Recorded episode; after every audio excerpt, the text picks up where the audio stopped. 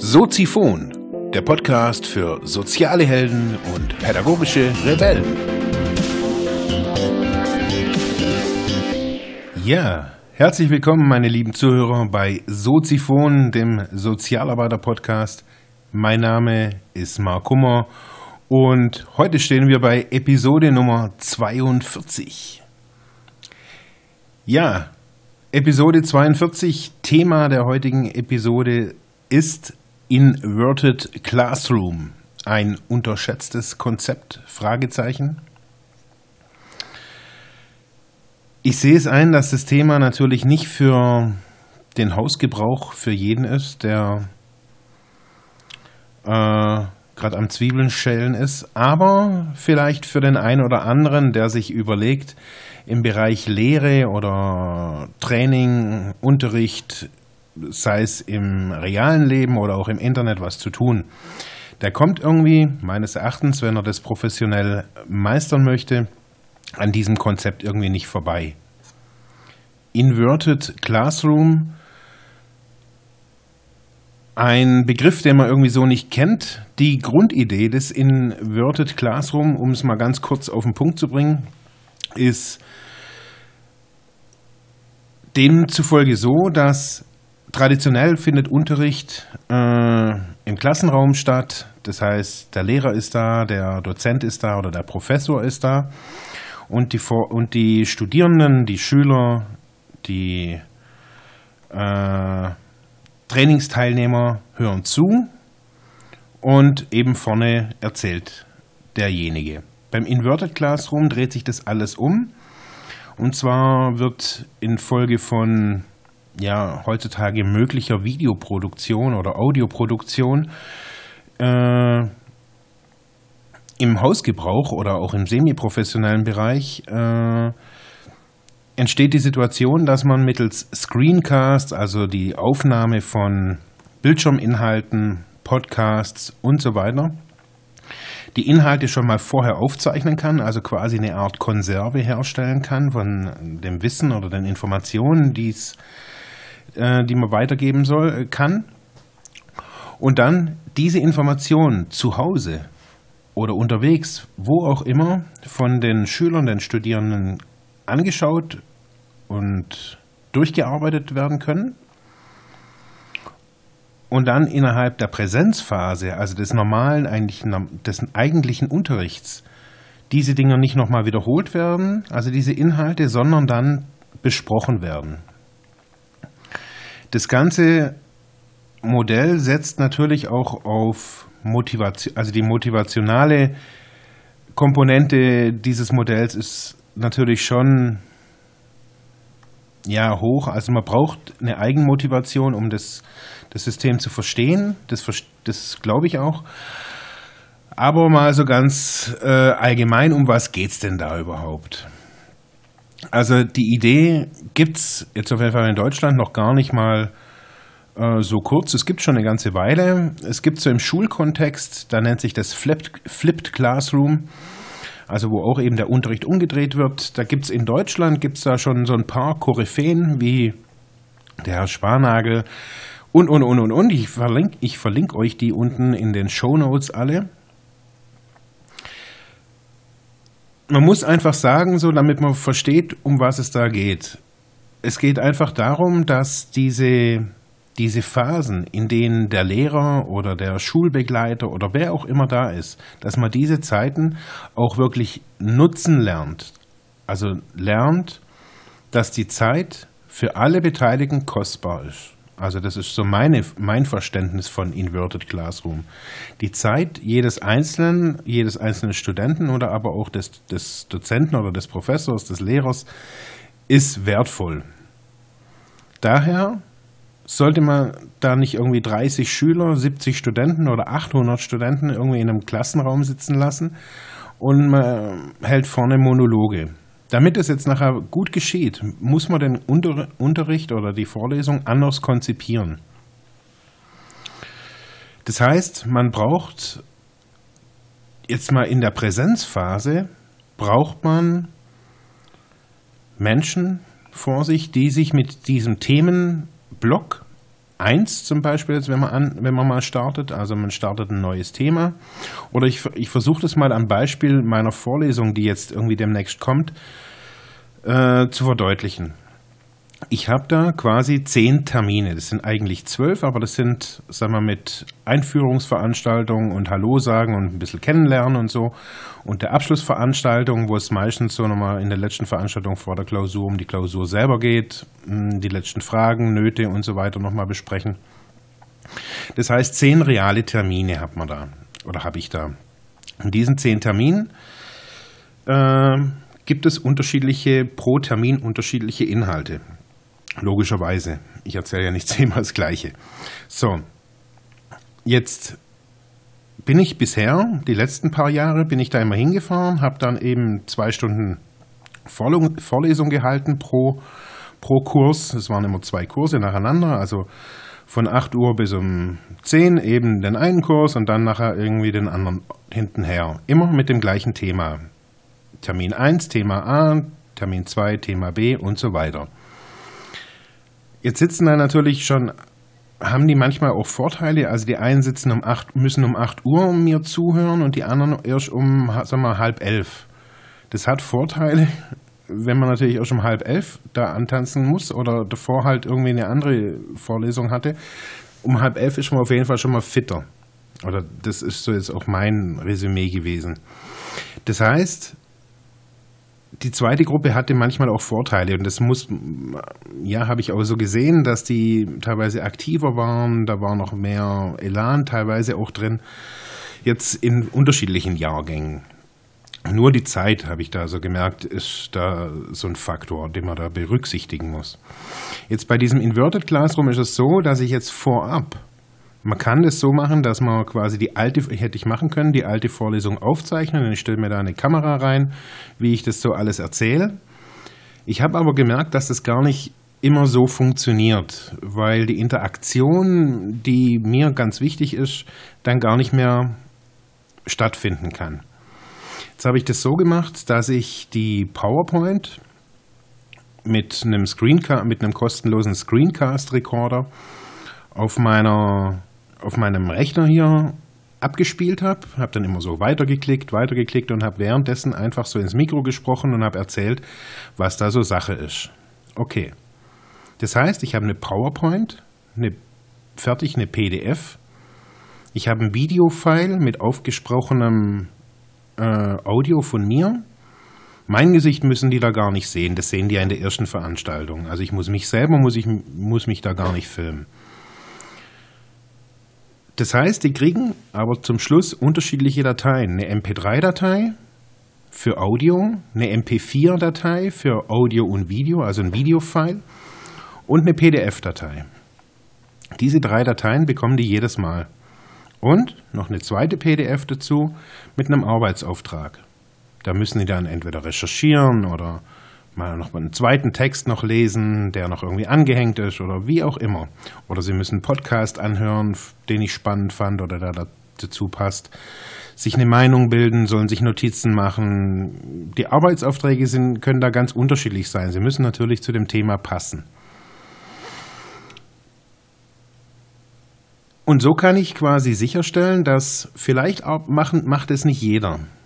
Aber sie werden es auf jeden Fall. Sie haben, also die, die Studierenden haben dann natürlich den Vorteil oder auch die Schüler haben den Vorteil, dass sie die Lernmaterialien der einzelnen Vorlesungen, das, worum es ja auch immer wieder geht, auch da haben. Also die haben die auf der Lernplattform. Ebenso kann ich quasi diese, diese Präsenzphase kann ich ebenso dokumentieren. Ob das jetzt Audio ist mit dem, was ich spreche, wenn ich mir ein Anstiegmikro dran, dran klemme oder ich halte eine Videokamera da in den Raum, dass das nicht nach außen dringt, sondern das ist immer wieder auch die Dokumentation. Äh, man kann eine Zusammenfassung machen, man kann einen Blog parallel betreiben, äh, wo die Ergebnisse der Präsenzveranstaltung auch immer wieder mit äh, in, in so eine Art Content-Hub für dieses für diesen Bereich irgendwie oder für diese, nur für diese Lehrveranstaltung irgendwie da sind. Das heißt, das Wissen geht nie verloren. Was ich vorletztes Jahr gemacht habe, das war auch ganz interessant. Und zwar haben die eine, eine Word, einen WordPress-Blog bekommen ähm, der auf einem USB-Stick lief. Das heißt, äh, die haben erstmal, die konnten das nachher erstmal selber generieren. Das heißt, äh, nee, der lief nicht auf, der lief auf einem Server. Da haben die quasi den Blog gestaltet mit den Inhalten. Das war quasi wie so eine Art Wikipedia, aber halt kein, keine, ja, nicht diese Software, sondern es war eben ein Blog. Den haben die gestaltet mit Bildern und so weiter. Und dann habe ich, als die Vorlesung fertig war, habe ich von diesem ganzen Blog ein Backup gemacht, habe das auf einem USB-Stick mit einem mit einem ähm, mit einem Server laufen lassen, also einem kleinen Programm auf dem USB-Stick und somit hatte quasi jeder ein Standalone, also ein eigenständiges Wikipedia für seine Studieninhalte, das er natürlich auch mit seinem USB-Stick weiterhin mit weiteren Studieninhalten füllen konnte. Konnte. Jeder konnte dann natürlich sagen, okay, ich möchte es, ich brauche das nicht und das ist schon mal eine Spielerei, aber es war auch einfach nur, um den, den Leuten mal zu zeigen, was möglich ist. Was ist so die große, die große Herausforderung an dieser ganzen Geschichte? Das eine ist, dass gerade diese, in diesen Prä Präsenzveranstaltungen müssen oder können Fragen geklärt werden. Wenn ich jetzt das Thema Bildung im 18. Jahrhundert, Mai bis August oder so irgendwas irgendwie äh, in diesem Podcast, Video oder was auch immer kläre oder die Frage Kommunikation, Grund, Thema zum 50. Mal Schulz von Thun anspreche oder irgendwas, dann muss, dann entstehen da Fragen. Das sind Studenten, die sind äh, oder Schüler, die sind an einem unterschiedlichen Niveau, aber jeder kann sich die, die, die Videodatei angucken, ob er das jetzt irgendwie bei sich zu Hause in, seinem, in seiner Studentenbude anguckt, während er gerade äh, durch die Welt tingelt und äh, im Stau steht oder was auch immer, wo auch immer, in der Bahn. Er kann sich das anhören per MP3 und gut ist. Die Idee wäre zum Beispiel, das auch in den Podcast zu abonnieren, also dass die, die Studenten alle ein, RSS-Feed kriegen für den Podcast mit den drei unterschiedlichen Dateien. Abonniert, zack, sie sind daheim, kriegen es bloß noch aufs Handy, haben die PDF auf dem Handy, auf dem Tablet, wo sie durchscrollen können, können sich das währenddessen anhören, was ich, was ich erzähle, oder können sich den Film angucken in der Geschwindigkeit, wie auch immer. Es ist alles möglich. Sie haben die Arbeitsaufgabe das heißt, der Lernort wird natürlich äh, zweigeteilt, aber er wird auf jeden Fall für das, wo, wo die Leute zeitunabhängig und auch in ihrer Geschwindigkeit lernen können, nach ihnen zu Hause verlagert oder da, wo sie eben gerade sind. Man kann dann eben auch in den Vorlesungen oder in den Präsenzterminen, man kann nicht nur Fragen klären, man kann auch Aufgaben lösen, man kann Musterlösungen besprechen. Das war immer wieder so das große, das große Thema. Ja, weil ich ja auch aus der Praxis komme und jetzt nicht nur ein Theoretik, ein Theoretiker bin, sondern äh, auch viel Praxiserfahrung habe, haben die Leute auch immer wieder gefragt, wie sieht denn das dann auch in, wie sieht es real aus, wenn ich ein medienpädagogisches Projekt mache? Wie sieht wie muss ich so ein Projekt, das nachher ESF-konform, also für den Europäischen Sozialfonds oh, pass, passend ist, damit alle Finanzierungsträger, wie muss das gestaltet sein? Wie definiere ich Ziele? Und, und, und. Das konnte ich alles ja in nur oberflächlich ankratzen, leider. Man kann Thesen diskutieren. Immer wieder gibt es Studierende, die auch noch mitdenken. Haha. Nee, es entstehen ja bei jedem auch Fragen. Hey, man ist da konfrontiert, man ist involviert in dieses Thema. Und ja, Fragen kommen auf und aber auch Thesen kommen auf. Oder ich werfe mal eine These mit rein. Man kann viel besser Gruppenarbeiten machen. Man kann sogar das probiere ich auf jeden Fall mal immer in den Räumlichkeiten, da auch mal verschiedene Örtlichkeiten auszuprobieren, mit der ganzen Gruppe mal rauszugehen und mal irgendwie, ja, das alles ein bisschen spielerisch. Und dafür, wir wissen, okay, denn die Fakten, die Informationen, die sind bei mir daheim, auf dem Laptop oder wie auch immer, auf jeden Fall immer in dieser Lernplattform vorhanden. Und ich kann sie mir auch noch und noch und noch mal anhören. Und kann immer wieder dem Herrn Kummer oder dem Herrn XY oder Frau XY auch eine Frage stellen coole Sache eigentlich. Ja, was ist noch zu sagen? Was natürlich machbar ist, sind, man muss unterschiedliche Lernmaterialien auch bereitstellen, die anders sind, die, wie man es bisher gekannt hat. Ähm, man kann Videomaterial zur Verfügung stellen, Vorlesungsaufzeichnungen, also wenn man sich eine Kamera reinstellt. Man kann Screencasts machen mit recht guten, kostenlosen Programmen auch. Man kann Experten, also externe Videos mit einbauen. Man muss ja gar nicht immer alles selber machen. Man kann sich ja auch selber im Vorfeld mal hinsetzen und kann gucken, okay, was gibt's denn alles? Dann sollen die da dazu irgendwie ein Statement verfassen oder wie auch immer. Man kann aber auch so Printmaterial ausgeben. Also man kann irgendwie, wenn man jetzt da irgendwie halt eine, eine Studie, irgendwie einen Auszug irgendwie sich irgendwo bestellt hat, kann man das auch ausgeben. Kann sagen, hier, guckt euch das alles mal an. Also man ist multimedial, ist man wirklich breit gefächert. Was für mich ähm, immer wieder ein ganz wichtiger Punkt ist, ist auch Beziehungen aufbauen zu den, zu den Studierenden. Ähm, und das passiert natürlich durch Präsenz, durch vorne stehen, aber auch ja, indem die zuhören, indem die vielleicht, also da bin ich jetzt gerade am überlegen, ob ich ähm, das noch mehr verstärke, auch mit den Podcasts, dass ich da mehr in, in Bildungskontext da dazu mache. Das heißt, äh, Inverted Classroom ist auch nah an der Wissenschaft dran, auch so wie, die, wie Lernen gut funktionieren kann. Zum Beispiel hat das American Audiovisual Society, die äh, American Audiovisual Society, in einer Studie gezeigt, das ist ja das, was viele kennen, ähm, dass nur 10% von dem äh, behalten oder ja, umgesetzt werden kann, was man liest. 30 von dem, was man hört, 50 von dem, was man hört und sieht. Das heißt, wenn man hört und sieht und liest, wenn man das alles so kombiniert, dann auch noch die Zeittaktung der Menschen, die Lebensumstände, man kann sagen, okay, man verlagert den Lernort, Lernort zu den Menschen nach Hause. Aber wenn man dann noch sagt, okay, das, was sie da gehört haben, wenn man die 50 Prozent nimmt und wenn man dann die Präsenzveranstaltung dazu nimmt, in der sie dann tun können und Fragen stellen können und das noch mehr vertiefen können. Sie vielleicht auch selber mal eine Präsentation zu irgendeinem Thema machen, einen Kurzinput, einen Pitch, was auch immer. Dann kann man schon von einer Lerneffektivität, und das hört sich jetzt echt blöd an, aber von einer Wirksamkeit des Lernens von ja, fast 70 bis über 90 Prozent ausgehen. Das heißt, Inverted Classroom, um ja jetzt nochmal ganz kurz die Kurve zu kriegen, ist eine wirklich klasse Sache. Sie braucht, und das habe ich jetzt auch wieder bemerkt, es braucht natürlich auch für jeden selber nochmal Zeit, sein eigenes Lernmaterial neu zu strukturieren, neu zu organisieren. Wenn man eine gute Lernplattform hat, also so geht es mir auf jeden Fall, das braucht es. Es braucht eine gute strukturierte Lernpla Lernplattform für das alles. Es reicht eigentlich auch Moodle. Also da, auch wenn es da viele Gegner dafür dagegen gibt, ähm, ich finde Moodle gar nicht mal so schlecht. Das, da geht schon einiges. Man sollte die Studierenden dann nicht überfordern und denen gleich irgendwie 50 PDFs und was weiß ich was zu präsentieren. Man muss das schon auch ein bisschen steuern.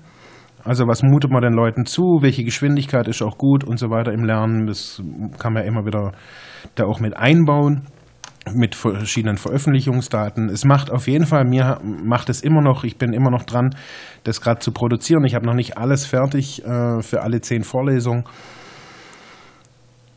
Es ist ein Modell, das wachsen kann. Es ist ein Modell, das auch ähm, nicht für sich alleine steht. Ich kombiniere das jetzt nicht, also dieses Inverted Classroom kombiniere ich in meinen in meinen Dingen mit, mit dem Themenkomplex des Microlearnings, also kurze Lernimpulse, manchmal sogar nur 90 Sekunden lang. Ich weiß, das ist bei mir als Laberbacke echt schwierig, aber das sind neuartige Lernkonzepte. Das geht ganz besonders, äh, ist es wichtig, meines Erachtens für Lehrer, die ja der Zeit gewachsen sein wollen, die was Neues sehen wollen aber auch für Trainer, Coaches, ähm, für alle, die digital irgendwie unterwegs sind und anderen Menschen was beibringen möchten. Das war es heute jetzt schon mit dem Thema Inverted Classroom, ein unterschätztes Konzept. Ich glaube, es ist ein unterschätztes Konzept und es sollte viel mehr Einhalt äh, finden oder Einklang finden, irgendwie so in den, in den Schulen und in den Universitäten. Da, wo ich bin, findet es äh, auf jeden Fall auch auf positive Zuneigung, das finde ich toll. Ich sag Tschüss und ich würde mich freuen, wenn ihr Soziphon natürlich weiter unterstützt, indem ihr weiter zuhört, mich kräftig bewertet auf iTunes, schreibt Kommentare, wie ihr die Episode gefunden habt. Ich wünsche euch noch einen schönen Tag. Dankeschön.